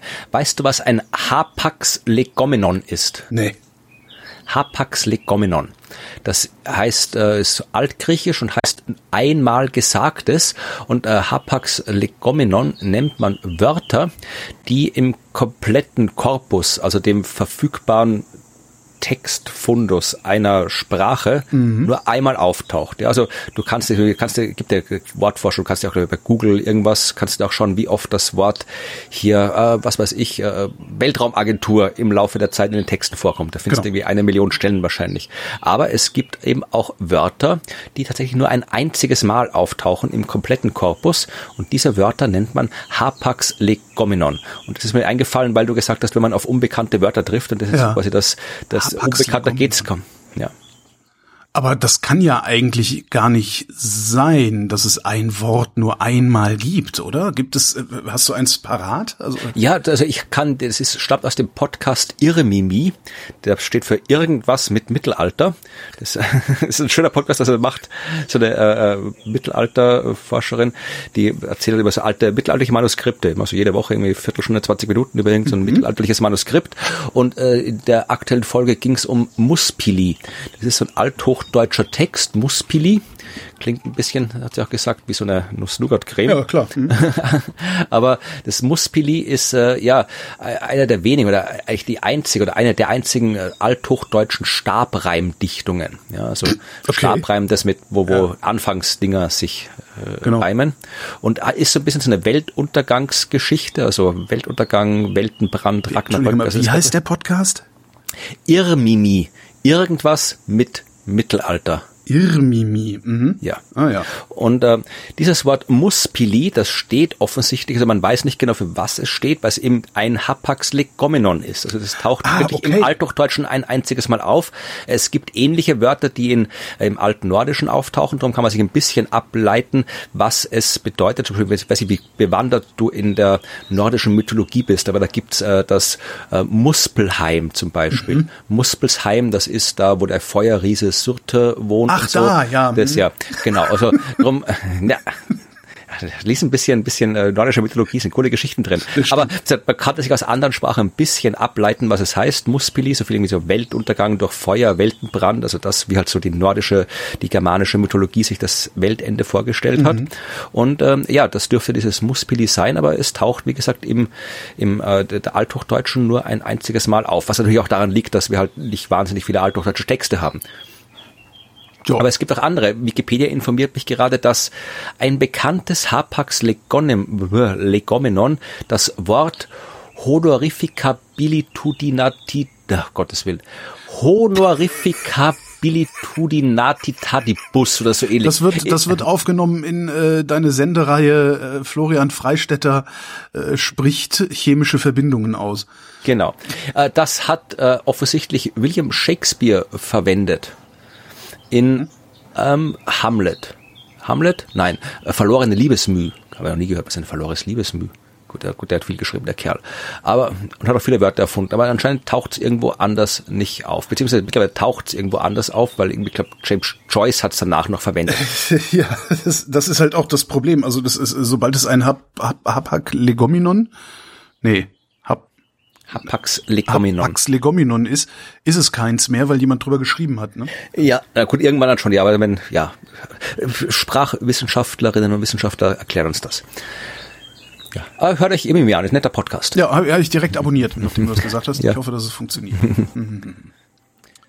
So, ich habe noch etwas oder warst du schon fertig? Ich habe hier ich hab, das war, nee, das war schon, das, das war schon. Ich habe ja immer nie so, so. Ich habe mein Gehirn und ich, das war auch das letzte, was ich überhaupt jetzt, heute zu erzählen habe. Dann kommen jetzt hier zwei äh, irreführende Schlagzeilen. irreführende Schlagzeilen. Die erste war Kopf eines Maya-Gottes in Mexiko entdeckt. Okay. Äh, Wo ich mir auch danke, das war, mhm. ist war natürlich mumifiziert oder? es war natürlich eine, der Kopf einer Statue, aber ich habe mir auch gedacht, Wäre doch cool, wenn du so einen Kopf rumliegen findest irgendwo. Nein, es war der Maisgott Hun Nalje. Mhm. Der Maisgott Hun Nalje, 1300 Jahre alt, die Statue und den haben sie anscheinend echt irgendwie den Kopf abgehackt oder der Statue und dann als Opfergabe irgendwo hingelegt und ausgerichtet und so weiter und das war im Wesentlichen auch schon die Meldung. Äh, sie haben das drum gefunden. Fertig. Jo. und die zweite irreführende Schlagzeile ist jetzt Astronomie. Bepi Colombo fliegt zum zweiten Mal am Zielplaneten Merkur vorbei. Wo man auch denkt, das eigentlich weiß man jetzt nicht, wenn man keine Ahnung hat von Raumfahrt, aber ist es jetzt ist gut oder schlecht? Ist, naja, eigentlich, also das steht ja, doch, das steht in der Schlagzeile. die, die Mission BP Colombo ist die Mission zum Merkur, ja, weil Zielplanet. Und wenn es da am zweiten, zum zweiten Mal vorbeifliegt, wo sind da? ja, Where's the news? Also wenn, weil der war ja schon, also Bepi Colombo war ja zum ersten Mal schon da. Das heißt, Mission zumindest schon mal so erfüllt. Ja, ja, nein, Jetzt nein. rast's da halt rum. Ne? Nein, nein, so ist es nicht. Also tatsächlich, äh, ich habe die Schlagzeile deswegen lustig gefunden, weil da steht irgendwie, fliegt zum zweiten Mal vorbei. Also, ach, jetzt haben wir das beim zweiten Mal auch nicht erwischt im Merkur. Ja, vielleicht klappt es beim dritten Mal. Also äh, es ist eine, äh, wenn man weiß, ja, wenn man weiß, um was es geht, nämlich um eine Mission zum Merkur. Und zwar wirklich eine Mission, wo der Merkur dann auch umkreist werden soll. Äh. Dann kann man äh, nicht anders als mehrmals dran vorbeifliegen. Es hat einen Grund, warum der Merkur bis jetzt nur so sparsam oder spärlich oder unzureichend erforscht wurde durch Raumsonden. Weil es sehr, sehr schwer ist, zum Merkur zu kommen. Der Merkur ist sehr, sehr nahe an der Sonne, mhm. sonnennächster Planet. Das heißt, du hast im Vergleich zur Erde einen sehr großen Geschwindigkeitsunterschied. Mhm. Und das Problem ist, äh, du musst dann halt irgendwie Geschwindigkeit korrigieren, damit du in die Umlaufbahn kommst. Ja, rausfliegen. Ja. Also du musst deine Sonde erst schnell kriegen und dann stark abbremsen. Ganz genau. Mhm. Und das braucht Treibstoff. Ja, jede Beschleunigungsänderung braucht Treibstoff. Mhm. Oder du nutzt die Schwerkraft, diese ganzen Flyby- und Swingby-Manöver. Naja, und äh, deswegen, weil man halt nicht so viel Geld hat, um da einen riesigen Tanklaster durchs Weltall zu schicken, fliegt halt äh, BP Colombo ein paar Mal am Merkur vorbei, um ah, sich um da sich entsprechend zu bremsen. Genau, um äh, die Bahn zu ändern, ohne dass sie Treibstoff brauchen. Ja, und äh, BP Colombo ist, ich weiß gar nicht, wann BP Colombo gestartet ist, ist auch schon ein paar Jahre her. Ähm, ich glaube, 2021 ist BP Colombo das erste Mal vorbeigeflogen am Merkur. Da waren sie schon 200 Kilometer nahe dran. Das ging schon 2018. 2018 ist BP Colombo gestartet. 2025 wird BP Colombo in die Umlaufbahn einschwenken. Das heißt, die Schlagzeile hätte eigentlich lauten müssen, zweites Bremsmanöver von BP Colombo oder BP Colombo äh, absolviert erfolgreich zweites Bremsmanöver oder so ähnlich, ne? Genau, das wäre halt eine weniger irreführende Schlagzeile gewesen, als fliegt zum zweiten Mal vorbei. Ist halt auch wieder sprachlich. Ich meine, vorbeifliegen kann heißen, ja, ach, Mist. oder, oder ich sag, ich, ich bin, ja, oder, ach, gestern bin ich hier an der Eisdiele vorbeigekommen, ja. ja genau. Ist eine Information, also das ist halt, ja, sprachlich nicht ganz ausgereift, diese Schlagzeile. Aber es ist interessant, weil, wie gesagt, der Merkur ist notorisch unerforscht erforscht. Mhm. Wir haben es gerade bis vor kurzem, äh, als die letzte Mission war Merkur Express von der ESA, also war auch schon wieder über zehn Jahre her. Äh, ich glaube, nicht mal da haben sie, ich bin mir nicht ganz sicher, ob die Oberfläche des Merkurs äh, vor Merkur Express noch, also vor Merkur Express war die Oberfläche des Merkurs definitiv noch nicht komplett kartografiert. Ich bin mir nicht sicher, ob es jetzt nach Merkur Express schon komplett kartografiert ist oder ob da noch so ein paar Fitzelchen fehlen, die Merkur Express nicht erwischt hat. Aber mhm. wie gesagt, wir wissen auch sonst sehr, sehr wenig über den Merkur, das Magnetfeld vom Merkur, warum der so ein starkes Magnetfeld hat. Ja, die Oberfläche kann man noch viel, viel genauer kartografieren. Die ganzen Temperaturunterschiede, was die Nähe zur Sonne ausmacht. Ja, der Merkur wird ständig vom Sonnenwind äh, extrem getroffen. Also, also da geht ur viel ab auf dem Merkur und wir wissen nichts drüber. Und darum ist es jetzt sehr cool, dass die ESA sich die Mühe gemacht hat, äh, sowas wie Baby Colombo zu ähm, bauen, weil es natürlich, ja, es ist, sagen wir mal, rein jetzt aus, aus äh, ja, Rechtfertigungsgründen ist natürlich so eine Merkur-Mission schwierig, weil der Merkur hat nicht das sexy Image, das irgendwie vielleicht der Mars hat oder irgendwie so ein U-Boot zum Jupiter fliegen, Mond fliegen. Hm? Merkur Express irgendwie, kann es das sein, dass, dass die anders hieß? Äh, kann das sein? Ich, Gab's nicht Venus? War das nicht Venus Express? Es gab Venus und Merkur Express, glaube ich. Okay. Bin mir nicht ganz sicher. Ich glaube, es gab beide. Ich bin mir nicht ganz sicher. Oder es ist der, der, der. Irgendwie gehört sich das falsch an, Merkur Express.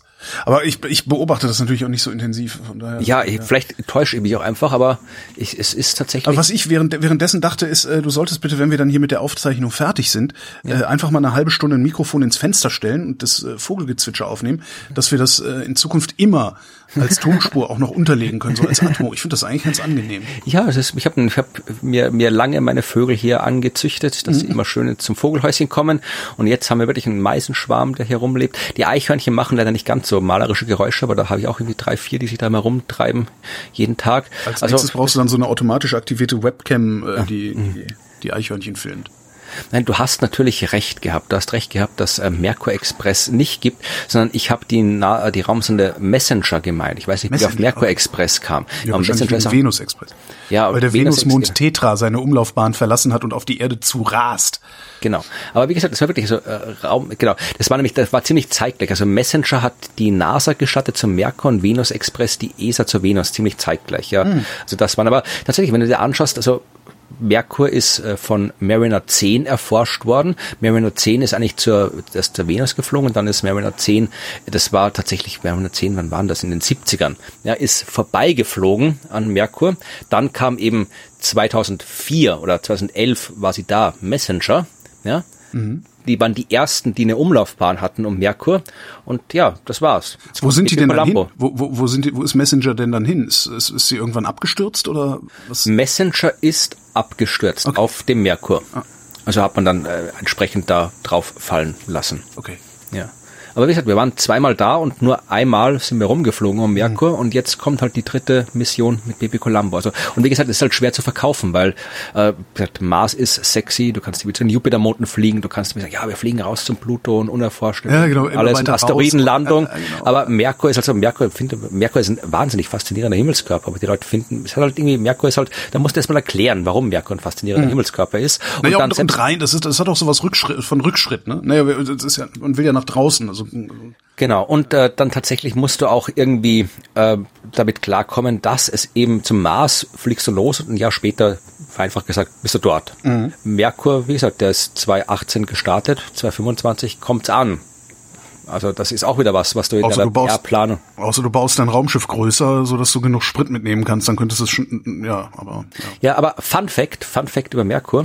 Du kennst die Robotergesetze von Isaac Asimov, oder? Äh, ich, ich hörte davon, sagen wir mal so. Ja, ja die sind in der Science Fiction sehr berühmt, tauchen sogar in der, in der künstlichen Intelligenzforschung. Ich habe letztens mal ein bisschen was recherchiert über künstliche Intelligenz und da gibt's tatsächlich auch, also künstliche Intelligenz und Ethik habe ich recherchiert und da hat die EU auch diverse Dokumente zur Gesetzes Vorbereitung und so weiter gemacht, wo sie halt irgendwie die, alle die Forschung zusammengefasst hat, was an Ethik und KI und alles gibt und hat in diesem Dokument sogar die Robotergesetze von Asimov zitiert. Also die tauchen in offizieller EU-Legislaturvorbereitungsdokumentation vor. Ja, geil. Haben aber auch festgestellt. Wenn es nicht besser formulierbar ist. Mhm. Nein, also das, äh, Sie haben auch gesagt, dass äh, Sie das eigentlich nicht gut finden, weil äh, die Robotergesetze, die sagen, dass, also die zwingen quasi der KI die Ethik auf. Das wollen sie aber nicht, sondern die ethischen Entscheidungen müssen immer von Menschen getroffen werden. Das ist quasi nichts, wo man der, der KI eine Ethik einprogrammiert, sondern da muss immer ein Mensch dahinter stehen. Ist das die offizielle Meinung der EU. Mhm. Aber die Robotergesetze, also die kennt man auch, wer irgendwie iRobot gesehen ich hat. Ja gerade. Ein Roboter darf kein menschliches Wesen wissentlich verletzen oder durch Untätigkeit wissentlich zulassen, dass einem menschlichen Wesen Schaden zugefügt wird. Ja. Ein Roboter muss den von ihm, muss den ein Roboter muss den ihm von, sein, von einem Menschen gegebenen Befehlen gehorchen, es sei denn, ein solcher Befehl würde mit Regel 1 kollidieren. Drittens, ein Roboter muss seine Existenz beschützen, solange dieser Schutz nicht mit Regel 1 oder 2 kollidiert. Genau. Und diese Robotergesetze, die tauchen in Isaac Asimovs diversen Roboterbüchern auf, die übrigens mhm. nicht schlecht sind, kann man, kann man durchaus lesen. Äh, das erste Mal tauchen die Robotergesetze in einer Science-Fiction-Kurzgeschichte aus von Isaac Asimov, die auf dem Merkur spielt. Ja. Aber wie sind denn die da hingekommen? ja, die sind dahin geflogen. Das sollten, da waren zwei Menschen, die, die haben da irgendwas haben sie abgebaut, irgendwelche Bodenschätze auf dem Merkur. Und weil es da halt so unmenschlich ist, äh, unmenschlich, so unlebensfreundlich ist auf dem Merkur, haben sie halt einen Roboter gehabt. Und der Roboter ist in irgendwo, der ist hat angefangen irgendwo im Kreis um so eine Lagerstätte von irgendwas rumzulaufen, weil da irgendwie äh, ähm, Gesetz 1 und Gesetz 2 miteinander kollidiert sind oder Gesetz 2 und 3 und das irgendwie, wenn er näher rangegangen wäre, wäre er selbst geschaden, äh, hätte er selbst Schaden genommen, wenn er weggegangen wäre, dann hätte er den Auftrag des Menschen nicht erfüllt und darum ist er dann irgendwie so eine Schleife gelangt und irgendwie im Kreis darum gelaufen, weil er dann nicht weitergekommen ist. Da, Im Rahmen dessen hat Asimov seine Gesetze formuliert. Funktionieren diese alten Science-Fiction-Geschichten heute noch? Ja, manche schon, manche nicht. Also was man wirklich äh, oft sieht, was man heute gar nicht mehr lesen kann, ist die Art und Weise, wie Geschlechterverhältnisse und Geschlechterrollen dargestellt worden ja. sind. Also ich habe vor kurzem, weil das auch im Fernsehen jetzt das Neueste populär war, die Foundation-Serie gelesen von Asimov. Mhm. Die ist ja jetzt vor kurzem im Fernsehen gestartet, Foundation. Sehr, sehr gut. Also die Fernsehserie hat mir wirklich gut gefallen, visuell sehr, sehr gut gemacht. Äh, hat mit dem Buch überhaupt nichts zu tun. Aber ich habe halt Foundation trotzdem gelesen, weil es halt so als absoluter Klassiker Klassiker der Science Fiction Guild Foundation, aber das kannst du echt nicht mehr lesen. Du kannst das schon noch lesen. Die Handlung ist halbwegs originell, aber in den ersten eineinhalb Bänden taucht überhaupt keine Frau auf. Also wirklich oh. gar nicht. Die gibt's dann nicht mal.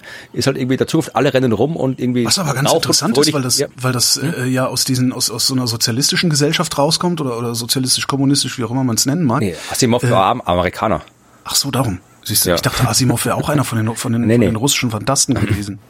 Ach nee, guck, nee. ja, nee, dann, dann wundert's mich nicht. Nee, ja. nee. nee weil Und, ich, hab, äh, ich erinnere mich dran, also was, was, was habe ich denn gelesen? Ich habe mal ähm, Sergei Snegov gelesen, den man wahrscheinlich anders ausspricht. Äh, dann hier die Strugatsky-Brüder. Menschen wie Götter oder was, ja? Äh, äh Menschen wie Götter, ja. Grand, ja. Wirklich ein grandioses ja, Buch ja. gewesen. Das beeindruckt mich heute noch. Und das ist bestimmt 15 Jahre her, dass ich es gelesen habe. Äh, dann hier die, die äh, Strugatsky-Brüder. Ja, die verstehe ich nicht. Nee? Nee. Oh. Also ich habe ein paar Sachen gelesen, ja. aber das, vielleicht habe ich das Falsche gelesen, aber das, was ich gelesen habe, hat mich ein bisschen, ein bisschen Picknick am Wegesrand, habe ich glaube ich gelesen. Das ja, war mir zu, das war mir zu hoch. Der Hammer. Also das Picknick am Wegesrand finde ich richtig, also es ist wirklich eine meiner, meiner, meiner äh, absoluten Lieblingsgeschichten aller Zeiten, äh, über alle Genres. Ähm, ist ja auch verfilmt worden, dann gibt es einen Film, der heißt Stalker, äh, den ich für einen der schlechtesten Filme aller Zeiten halte. Nee, aber also die, die, die Strugatskis, weiß ich nicht, das ist halt hochgradig verstörend, was die schreiben. Und das kommt aber bei mir super an. Also ich, ja, ja es ist das sehr, sehr divers, die alte Science Fiction. Also wie gesagt, manches ja. kann man gut lesen.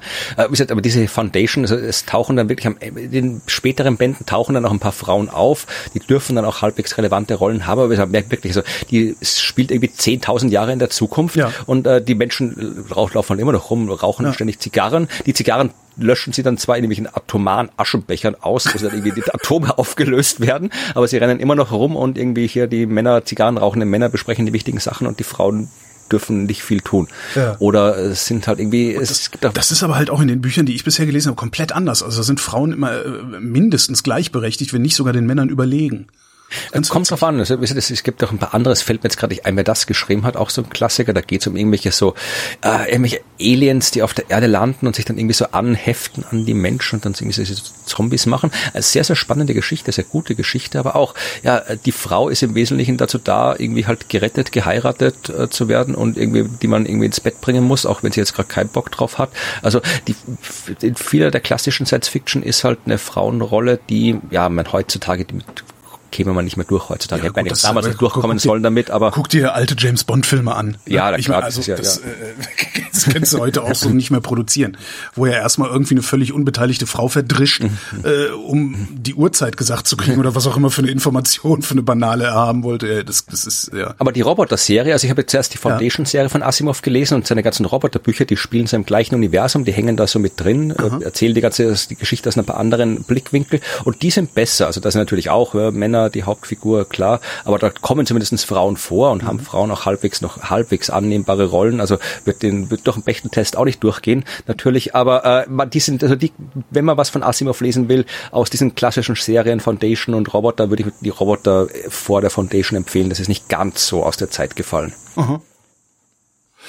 Ich habe nichts Neues mehr zu erzählen. Ja gut, dann suche ich nochmal hier, was haben wir denn hier noch Schönes? Wir haben Pepe Colombo haben wir durch, den Gott haben wir durch. Äh, noch eine Weltraummeldung, äh, die NASA hat die Mission zu Psyche verschoben, was ich sehr schade finde. Psyche, ist das ein Akronym oder ist das... Nein, ah. Psyche ist ein...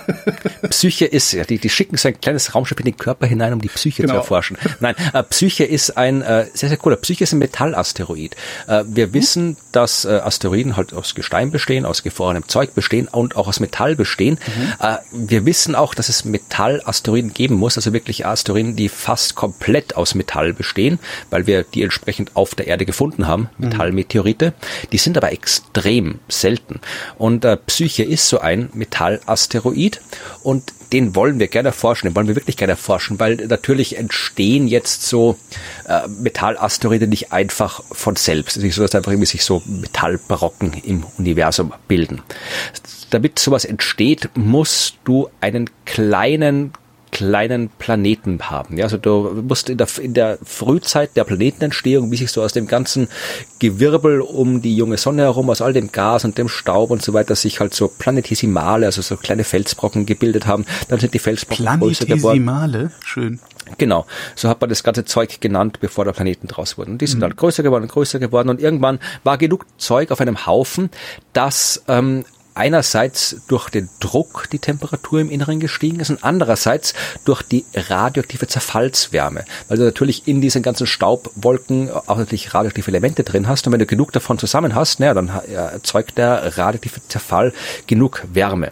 Unsere Erde zum Beispiel, der Erdkern ist deswegen immer noch heiß, weil da so viel radioaktives Zeug drin ist, das zerfällt. Darum ist der Erdkern immer noch flüssig. Und wenn du das jetzt hast und du so einen kleinen Planeten, Protoplaneten aufheizt, dann fängt äh, das an, sich zu separieren. Ja, das heißt, das schwere Metall sinkt nach innen, das leichtere Gestein geht nach außen und es bildet sich im Laufe der Zeit. Atomzentrifuge, ne? Ja. Genau, es bildet sich im Laufe der Zeit halt die Struktur aus, die du bei großen Himmelskörpern hast, also mhm. Metallkern mit Felskruste rundherum, vereinfacht gesagt. Wenn jetzt aber in der Frühzeit des Sonnensystems solche noch nicht ganz fertig fertigen Planeten kollidieren, was durchaus vorgekommen ist, weil da gab es viel davon, ah, was rumgeflogen ist. Fetzt das Äußere ab und das, der, der Kern bleibt übrig. Genau, du kriegst ah. halt Bruchstücke und ja. so kriegst du halt dann schon das fertig quasi gesammelte Metall zusammen. Und so entstehen diese Brocken, diese großen Metallbrocken. Und Psyche ist immerhin 250 Kilometer groß mhm. und halt im Wesentlichen komplett aus Metall. Das heißt, dieses Ding erst erstmal an sich interessant, weil es einer der wenigen, wenigen großen Mettallasteroiden ist, die draußen rumfliegen und zweitens. Aber, wie, aber wie, wie kann man denn da einfach so die Mission verschieben? Also ich meine, diese Dinger, die haben doch aberwitzig riesige Umlaufbahnen, oder nicht? Ja und nein, aber ich sage nur kurz, es ist auch deswegen interessant, weil wir halt dann den Kern eines Planeten untersuchen können, den Kern ja. eines ehemaligen Planeten. So, und äh, die hätten ähm, starten sollen, äh, dieses Jahr, dieses Jahr, genau, äh, Oktober dieses Jahr hätten sie starten sollen. Jetzt, äh, dann wären sie 2026 angekommen. Mhm. Das Problem ist, ähm, Softwareprobleme. Verzögerung bei der Lieferung von Flugsoftware und Testzubehör. Das heißt, sie kriegen die Software nicht bis Oktober getestet und deswegen müssen sie es verschieben. Jetzt wird die Sonde erst 23 oder 24 starten und dann, weil du eben gesagt hast, also die Umlaufbahn von Psyche ist jetzt nicht so weit draußen. Psyche okay. ist so im, ist so im Hauptgürtel, also der ist nicht so weit weg. Der Hauptgürtel Aber ist was? Zwischen Mars und Jupiter, die, da wo der Asteroidengürtel. Also wenn man okay, Asteroidengürtel ja. sagt, meint man meistens den, aber weil es ja vier Asteroidengürtel gibt im Sonnensystem, das ist der Hauptgürtel. Und noch, und, und noch die mystische Ortsche Wolke. Aber die ist ganz weit weg. Also jedenfalls aber jetzt wird der halt erst, weil sich die ähm, die Konstellation dann verändert, wie du gesagt hast, äh, dauert es dann eben nicht. Also wir starten jetzt nicht ein Jahr später und kommen ein Jahr später an, sondern mhm. wir starten ein Jahr später und kommen irgendwie drei bis vier Jahre später an. Scheiße. Ja. Ach, sowas finde ich immer echt Ärger. Äh, naja, aber darüber rede ich mich ja seit wir, seit seit ich seit ich äh, Wissenschaft in ein Mikrofon spreche oder mit WissenschaftlerInnen in Mikrofone spreche, rege ich mich darüber auf, dass wir, dass, dass das immer alles so lange dauert. Das ja, naja. Gut, und man könnte es ja auch lösen, ne? Mit viel ja. Geld und größeren Raumfahrzeugen und äh, weiß nicht was, wo mehr Sprit drin ist, dass du mehr Gas geben kannst. Dass, äh, man könnte das alles lösen. Erstens und wir haben für so viel Zeug, für so viel Scheiße haben wir Geld, ja, und geben es aus und hauen es raus wie blöde. Tankrabatt, ja, also, also statt, ja, naja. Ja, da hätte, könnte, könnte Christian Lindner sich seine eigene Raumstation bauen mit dem Geld. Die Lindner Station ja, was, wenn es Bavaria One gibt, dann kann mir die CSU sich ein eigenes Raumprogramm leisten, kann die FDP sich auch einen Satelliten bauen. Ist das, ist das eigentlich ernst zu dem Bavaria One? Ja, ich glaube, da bin ich jetzt zu wenig involviert, aber ich glaube, es ist weniger lächerlich, als es klingt, weil ich glaube jetzt nicht, dass hier mit Bavaria One jetzt irgendwie, dass die jetzt wirklich hier so eine eigene Trägersystem, dass, dass, dass, genau, dass sie mit der Rakete irgendwie vom, vom Oktoberfest irgendwie so, das stelle ich mir übrigens cool vor, so wie der Bieranstich, dann kommt der Söder mit dem großen Hammer, dann bonk, dreimal drauf und dann startet die Rakete. Nee, also das, das glaube ich nicht, aber ich glaube, dass da schon äh, zumindest irgendwie Forschung passiert. Also dass, ähm, ich glaube, sie haben an der an der TU München mhm. eine eigene Raumfahrtfakultät gebaut mit äh, entsprechend Professuren, gar nicht wenig oh, ja. Professuren. Ich, ich glaube, 20, 30 Professuren haben wir 55 da, ich, gemacht. sogar. Ist, glaube ich, geplant. Die sind noch nicht alle besetzt, aber. Das ist richtig. Also ich glaube, da passiert schon viel, dass da so bei, bei der Forschung und auch Wirtschaft, glaube ich, dass Firmen angesiedelt werden und Standorte entwickelt werden. Ich glaube, da passiert schon was. Ich glaube, mhm. da ist es nicht so lächerlich. Also dass halt tatsächlich jetzt irgendwie hier, wie gesagt, äh, Bayern heißt, seine eigene Raumkapsel baut, wird nicht passieren. Aber dass da Bayern mit durch Bavaria One dieses Programm in der Forschung und der wirtschaftlich-technischen Entwicklung jetzt dann durchaus in den nächsten Jahren ordentlich mitspielen wird, das mhm. kann ich mir durchaus vorstellen. Ja, warum auch nicht? Ich meine, die haben da unten ja alles, was sie brauchen. Also da, da, da unten sitzt ja schon, was, wer sitzt denn da alles? ERDS sitzt da, MTU ja, ja. sitzt da unten, Siemens sitzt da unten. Ähm, die haben halt auch die entsprechende Industrie drumherum. Ja. ja genau. Ja, also, also dann ja, soll sich die FDP auch hier Ferengi. Ferengi One. genau.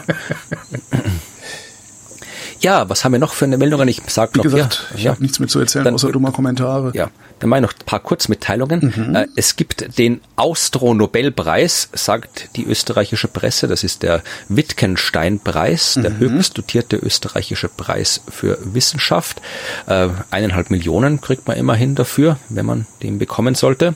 Und den, der wurde verlieren dieses Jahr, den hat Christa Schlepper bekommen. Und zwar für die Erforschung der Acheen, wenn du dich erinnerst. Ja. Über die haben wir schon mal gesprochen. Die ist Acheenforscherin und hat den bekommen. Unter anderem hat sie eine ammoniumoxidierende Archaea entdeckt, Nitrosphera vienensis, die erste erste bekannte Archeon, das Ammonium oxidieren kann. Ja, also das ist. Kann man daraus, kann man daraus unmittelbar eine Anwendung ableiten? Äh, weiß ich nicht. Oxidation ist ja immer sehr interessant. Da passiert ja was da. Ne? Also Mhm. Kann ich jetzt tatsächlich spontan okay. nicht sagen, da bin ich überfragt. Aber es ist halt interessant, weil du halt dann, ähm, wenn wir jetzt ein bisschen so in die, wieder ins Weltraum, in den Weltraum zurückgehen äh, wollen, sowas ist halt interessant, wenn du dir untersuchst, äh, woanders kann, wo kann noch was anders leben, ja, weil es mhm. gibt halt sowas wie den Titan zum Beispiel, da gibt's flüssiges Methan, da gibt's flüssiges Ethan, da gibt's regnet Methan und so weiter, da ist eine Methanatmosphäre. Und äh, wenn du da jetzt Lebewesen hast, die halt äh, Methan zum Beispiel verarbeiten können, das sind auch Archeen, Archeen sind die einzigen Methan produzierenden Lebewesen, die wir haben, äh, dann kann man sagen, okay, dann wenn wir dorthin fliegen und uns das anschauen, dann müssen wir eher nach sowas suchen. Oder wenn du wissen willst, wie sich die Lebewesen entwickelt haben, ja, also wie die, die hat auch die Loki-Archeen erforscht und mitentdeckt. Ja, Loki-Archeen, die sind 2015 entdeckt worden und so eine Art Missing Link zwischen äh, Lebewesen ohne Zellkern und Lebewesen mit Zellkern. Ja, also quasi unsere, unsere Vorfahren das. Also ja, ich dachte jetzt, ist. Ich dachte jetzt eher an, an äh, Anwendung ableiten im Sinne von, also wenn, wenn was oxidiert, wird ja energiefrei. Ja. Und das ist ja immer ganz interessant, Dinge zu haben, bei denen energiefrei wird. Irgendwie, das ist so, ja. Naja. Ja, ich habe, da wüsste man schon, es kann natürlich auch sein, dass du da wieder irgendwas machen kannst, aber kann ich jetzt spontan nicht sagen. Ich wollte nur erwähnen, dass hier Archeenforschung ist cool, könnt ihr euch gerne anschauen, was die gemacht hat. Mhm. Äh, der, die Gletscher tauen so schnell wie nie in Österreich, also deutlich nicht nur da, bekannt. Ne? Äh, das ist, wie gesagt, haben wir schon oft gesagt, aber jetzt gab es wieder neue Forschung. Sie tauen nicht nur so schnell wie nie, sondern sie tauen so schneller, sie schmelzen schneller, als man noch vor kurzem gedacht hatte. Also man hat jetzt quasi, wenn man jetzt die aktuelle Saison, den letzten Winter, den aktuellen Sommer untersucht hat, äh, schaut, ist es alles dramatisch viel schneller als vorher und äh, österreichische GletscherforscherInnen sagen, ja, die Gletscher werden am Ende des Sommers deutlich anders aussehen als bisher, war ja. ein Zitat. Und da gibt's auch in dem Artikel, den ich in den Show Notes verlinke, auch eine schöne äh, Statistik, wo man sich anschauen kann, wie viel im Winter dazukommt in jedem Winter, wie viel jeden Sommer schmilzt und die Massenbilanz, wenn du das anschaust, also seit 2007, soweit reicht diese Grafik hier zurück, ist äh, die Massenbilanz immer negativ gewesen. Und ja, im Winter sinkt jetzt deutlich. Also diesen Winter kam kaum was äh, dazu. Dann hatten wir den ganzen Sahara-Staub im Frühjahr, der den, das Eis noch dunkel gemacht hat, mhm. wodurch es noch weiter geschmolzen ist. Es äh, ist, der, der Frühling hat deutlich früher angefangen in den Alpen. Die Null-Grad-Grenze liegt schon seit den letzten Wochen immer wieder über 4000 Meter. Ja, und mehr als 4000 Meter haben wir in Österreich und Deutschland nicht. Also da war quasi überall, selbst ganz weit oben, war Schmelze. Die Zugspitze wird demnächst schneefrei sein, sagen die. In der Schweiz gab es eine Forschung, die gesagt haben, dass in der Woche, die haben sich die Woche 15. bis 21. Juni angeschaut, da hat äh, sämtliche Schweizer Gletscher sind 300 Millionen Tonnen losgeworden. Das ist so viel wie alle fünf Sekunden ein olympisches Schwimmbecken voll Wasser. Mhm. Und wie gesagt, wir haben die Hitzewellen, die gibt's auch weiter oben und ja, und das wird halt, das wird halt, also es ist halt davon auszugehen, dass das nicht wieder, wie nennt man denn das Gegenteil, dass es nicht wieder aufschmilzt sozusagen. Ja, na, so aufwächst. Das ist, halt das, das ist halt das große Problem. Das ist ein Problem, das du bei vielen äh, Klimaphänomenen hast, bei den Gletschern natürlich, weil der neue Schnee kommt durch Niederschlag im Winter dazu und es muss kalt genug sein. Also wenn es dir im Winter drauf regnet, was in Grönland zum Beispiel passiert, naja, dann hilft es, dann macht es alles nur noch schlimmer. Das heißt, äh, das sorgt dafür, dass weniger nachkommt und das ist ein Problem. Das macht diese Phänomene asymmetrisch. Das heißt, die Gletscher können jetzt in den nächsten Jahrzehnten komplett weg sein. Die Gletscher werden in ein paar Jahrzehnten wechseln. Also alles, was äh, die Klimaforschung zu dem Thema feststellt, sagt uns, das Schiff ist abgefahren. Ja, also die Gletscher sind weg. Da und da bin ich mal gespannt, machen. was das für die Oberflächengewässer bedeutet. Also genau. Und äh, Genau. Und das Problem ist, also auch wenn wir jetzt so, wenn jetzt die Eisschild in Grönland zum Beispiel abschmelzen sollte komplett, das ist noch nicht, das kann noch sein, dass, dass wir da noch ein bisschen was übrig halten, aber auch langfristig mhm. ist es auch weg. Und dann ist das Problem, also das, das kann in, geht in, kann in Jahrzehnten gehen, bis du dann aber wieder Gletscher hast oder Eisschnee das, äh, das dauert Jahrhunderte. Wenn nicht das, mehr, ja. Also, ja. also das ist auch was, was alle Prognosen vom IPCC oft sagen. Ja. Das ist halt wirklich, es gibt Phänomene, das, was wir jetzt machen auf der Welt oder nicht machen, legt den Zustand der Welt für die nächsten Jahrhunderte fest. Ja, ja, ja. Weil das, das ist jetzt dauert. weg. Ja. Das muss man sich einfach mal klammern. Das ist, das ist weg. Da kommt nichts nach. Äh, vielleicht mal ein oder zwei Jahre, ein paar Zentimeter oder so. Aber das, das ist ja das, was ich, was ich auch an dieser ganzen, auch, auch viel an, an, an Diskussionen und Berichten Berichten über die Klimakrise äh, immer so, so irritierend finde, dass immer noch so darüber geredet wird, als stünde uns die Klimakrise bevor. Äh, tatsächlich nee, nee. sind wir in der Klimakrise. Das, ja, ja, natürlich. Das ist, äh, das, das, das, ich, ich verstehe auch nicht, also ich verstehe schon, warum, warum Journalistinnen und Journalisten sich da so schwer tun, weil sie dann, die haben natürlich den ganzen Tag Angst, dass äh, insbesondere von rechts dann der Vorwurf erhoben wird, sie würden da ja äh, wahlweise Wahlkampfpropaganda für die Grünen machen oder Panik schüren oder sonst was. Äh, aber langsam finde ich, muss das mal ankommen, dass wir, wir sind da drin. Dass wir jetzt hier am, am 27.06. im Juni, ja, am 27.06. hier in Berlin 35 Grad Celsius haben, Freunde, das ist nicht normal. Und das ist auch nicht mehr so eine ein, einmalige Abweichung oder sowas. Man muss ja nur diese, diese, diese, äh, wie heißt diese, diese Grafik, diese Temperaturstreifen-Grafik? Ja, die, die äh, Climate Stripes. Climate, Climate Stripes? Heat Stripes, ne? Heat Stripes. Heat, Heat Stripes. irgendwelche Stripes, ja. White Stripes. Man, man, muss sich das halt nur mal angucken. Das ist halt, wir, wir sind da mittendrin. Und die Frage ist halt nur, aber darüber reden wir ja auch fast jede Sendung. Die Frage ist halt nur, wie weit wollen wir noch uns noch weiter in die Scheiße reiten? Also weil die Karre steckt schon direkt. Da habe ich auch äh, die Woche äh, Stefan Rahmstorff vom Potsdam Institut für Klimafolgenforschung. Ähm, der ist beteiligt, der hat einen Artikel geschrieben in einem, in einem Buch, das heißt drei Grad mehr. Mhm. Und der ist mittlerweile, äh, wie nennt man das denn, öffentlich zugänglich. Also nicht das ganze Buch, aber seinen Artikel ähm, hat er auf seiner Webseite äh, veröffentlicht. Und da schreibt er halt auch, was, was bedeuten eigentlich drei Grad Erwärmung? Ne? Und rechnet das auch nochmal vor, äh, welche Landstriche äh, dann, dann wie und so. Also ein ganz, ganz interessanter ähm, Artikel, ja. Ja, wir haben. Und der, der schreibt eben auch, also man, ne, das, das, das, was hier jetzt abtaut, ne, das ist weg.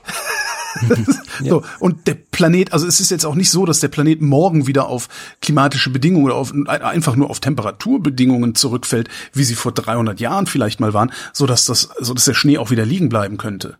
Das, ja, ja verlinke ich mal in den Shownotes. Schöner Artikel. Ja, und selbst wenn er liegen bleibt, das dauert halt, bis so Gletscher ein paar Kilometer wieder dick ist, bis das kommt. Und das ist auch was, was ich jetzt bei der Lektüre vom äh, IPCC-Bericht für den Klimapodcast immer wieder gesehen habe. Äh, man kann ja was tun. Es gibt ja Anpassungsmaßnahmen. Das ist ja, wir sind der gesamte zweite Teil besteht darin, zu sagen, das sind die Risiken, das ist, sind die Gefahren, die aus den Risiken für was auch immer erwachsen und das sind die Anpassungsmaßnahmen. Und bei den Anpassungsmaßnahmen gibt's halt, ja, es gibt halt gute und schlechte. Es gibt was, das nennt sich Fehlanpassung. Ja, das ist eine Anpassungsmaßnahme, wo man sich dann später wünscht, man hätte es nicht gemacht. Zum Beispiel ist irgendwie, es wird heiß, wir bauen alle Klimaanlagen. Das ist eine falsche Anpassungsmaßnahme. Die ja. funktioniert zwar kurzfristig, langfristig. Eine lokale Anpassungsmaßnahme. Naja, nein, aber es ist langfristig. Es ist eine, es ist eine, es funktioniert. Da wird es kühler drinnen. Das Problem ist nur, drinnen, mehr Energieverbrauch. Genau. Aber besser wäre zum Beispiel in den Städten irgendwie dafür zu sorgen, Grüninseln zu schaffen. Schlammstädte und sowas, ja, ja. Alles genau. Das sind halt erfolgreiche Anpassungsmaßnahmen. Und ganz oft äh, im IPCC-Bericht äh, ist, spielt tatsächlich eben auch äh, Gletscher und äh, Winter und Wintersport und Tourismus und Wintertourismus eine Rolle. Also das, mhm. taucht sehr, sehr oft auf, dieses Thema. Muss ich auch sagen, ja, also das wird passieren. Das ist eine Gefahr für die Wirtschaft, für den Wintertourismus, für den Tourismus an sich. Und Anpassungsmaßnahmen, ja, man kann jetzt dann zum Beispiel, ja, hier so Schneekanonen, künstlichen Schnee ist eine Anpassungsmaßnahme. Problem ist, die ist auch nicht, äh, erstens mal äh, keine gute Anpassung, weil da hast du wieder Wasserverbrauch und drum und dran und so weiter. Mhm. Und vor allem, ähm, das ist auch funktioniert auch nicht. Also es funktioniert halt irgendwann wirst du auch, ich glaube, ich habe die Zahlen nicht im Kopf, aber wir haben das damals im Podcast erwähnt. Du hast irgendwann äh, in naher Zukunft nicht mal mehr die Bedingungen, die du brauchst, um künstlichen Schnee zu machen. Ah, okay. Ja, verstehe. Ja. Das, du kannst ja auch nicht in der Wüste die Wüste beschneien. Ja. Wenn du so eine Schneekanone rumsteht hast, ja. du brauchst ja trotzdem eine entsprechende Temperatur. Ja, und dann wie gesagt, durch die, durch die, den Eingriff in die Ökosysteme machst du alles noch schlimmer, weil die Ökosysteme ja auch die Klimaresilienz fördern und wenn die dann äh, dezimiert werden, dann geht das alles noch schneller und so weiter. Also das, also die, eigentlich ist, kann man sagen, wenn man es jetzt überspitzt sagt, Wintertourismus ist in der Welt, in der wir leben oder äh, Ski, Skitourismus, Skisport in den Bergen ist in unserer Welt, in der wir jetzt leben, eine Fehlanpassung. Anpassung. Das, also das ist nichts, das sollten wir aufhören. Besser wäre es, sich zu überlegen, wie machen wir einen nachhaltigen Tourismus, äh, der halt jetzt nicht darin besteht, möglichst viele Menschen möglichst hoch die Berge raufzukarren, damit die dort äh, ja auf Ski und die Gegend runterfahren ja, können. Können die Leute dazu bringen, mit Rucksäcken auf dem Rücken da selber hochzulaufen. Ähm, Zum Beispiel. Dann sind auch nicht so viele auf einmal da. Und das ist dann vielleicht auch ein gutes Ende, wo wir jetzt hier äh, im Urlaub über die, Genau. Ich fahre jetzt nämlich auf Urlaub, das war jetzt die letzte Folge vor der Sommerpause. Genau. Ich wie, wie lange auch immer die sein mag, äh, ja. ich, wir fahren auch weg. Äh, vor August. Ja Skifahren, Heliski in Kanada. Heliski. ja, ich mache was ganz, ganz Dreckiges. Ich unternehme die erste Flugreise seit, äh, siehst du, ich kann mich nicht dran erinnern, wann ich das letzte Mal geflogen bin. Das muss, also lange vor der Corona-Pandemie, ist bestimmt drei Jahre her oder sowas, äh, unternehme ich zum ersten Mal wieder eine Flugreise und war extrem verblüfft. Also ich mache das, also alle alles CO2, das ich erzeuge, äh, dafür kauf, da, da, darüber betreibe ich Ablasshandel. Mhm. Ja? ja. Das heißt, äh, auch wenn ich mit dem Auto fahre, auch wenn ich mit meinem Motorroller fahre, also wenn ich Verbrennerfahrzeuge bewege, ähm, ich guck halt, wie viel CO2 habe ich. Du weißt ja, ein Liter Diesel macht 2,7 Liter oder 2,4, ich weiß gar nicht, 2,7 Liter äh, CO2. Äh, das, das, das, das rechne ich zusammen weil ich weiß ja, wie viel ich gefahren bin, das steht ja in den Fahrzeugen drinne. Äh, das, das rechne ich zusammen und gucke dann, wie viel Tonnen CO2 oder wie viel Kilo CO2 habe ich erzeugt und dann gehe ich halt zur Atmosphäre und betreibe da Ablasshandel. Das ist nicht das ist nicht die Lösung, aber ich denke mir immer, es ist besser als nüscht. Ähm, und das mache ich im Übrigen auch, solange ich es mir leisten kann, mit dem CO2, das ich ansonsten in meinem Leben äh, erzeuge. Also auch durch Heizen und sowas. Also ich gucke einfach, wie viel Tonnen habe ich erzeugt und das kompensiere ich dann. Und ich war jetzt sehr erstaunt, dass diese Flugreise, das ist ein zweieinhalbstündiger Flug, also innereuropäischer zweieinhalbstündiger Flug, dass die so billig ist. Also ich glaube, das hat irgendwie pro Richtung 23 Euro gekostet oder so. Hm. Also das finde ich eigentlich komisch, dass das nicht, also das, das ist, ich hätte auch das Vierfache bezahlt, ja, äh, weil ich wollte diese Reise über, halt unbedingt so machen, wie ich sie mache, ähm, beziehungsweise, nee, alle anderen Reisemöglichkeiten wären signifikant teurer gewesen, von daher hätte das auch ruhig teurer sein dürfen, aber war es nicht. Und das wundert mich sehr, dass es trotzdem noch so günstig ist. Naja. Ja, ich werde Und jetzt habe ich Schiss, jetzt habe ich Schiss, den Flug überhaupt zu kriegen, weil in den Flughäfen ja irgendwie gerade ja, ja. totale Chaos. Auch, ja. ja, das ja, schauen wir mal. Ja. Ich hoffe, ihr, die ihr uns zuhört, könnt euch auf einen Urlaubsort begeben, an dem ihr nicht die Umwelt schädigt und an dem ihr euch trotzdem entspannen könnt und an dem ihr viele, viele schöne Podcasts hören könnt. Ich werde das auf jeden Fall machen. Mein Urlaubsort lässt sich ohne Flugzeug erreichen, zum Glück. Und ich hoffe, da wird's auch ja, meine heiß übrigens, werden. Meine übrigens auch. Das wären dann äh, also der der Urlaubs also ohne Flugzeug den zu erreichen. Das wären entweder fast drei Tage mit Bahn und Schiff ähm, oder zwei Tage mit Auto und Schiff. Ja. Nee, drei Tage. Das ist immer ungefähr eine Dreitagesreise, wo man mehrfach übernachten muss. Ja. Ja, aber wie gesagt, hört euch, hört euch Podcasts an, im Urlaub genau. spannt euch, macht das immer, wir tun das auch und ich weiß nicht, irgendwann, wir werden jetzt irgendwann, irgendwann in Zukunft, genau. ja, genau, wird uns wieder geben. kürzer werden. Florian Freistetter, vielen Dank. Vielen Dank, Holger. Und euch vielen Dank für die Aufmerksamkeit und schönen Sommer wünschen wir.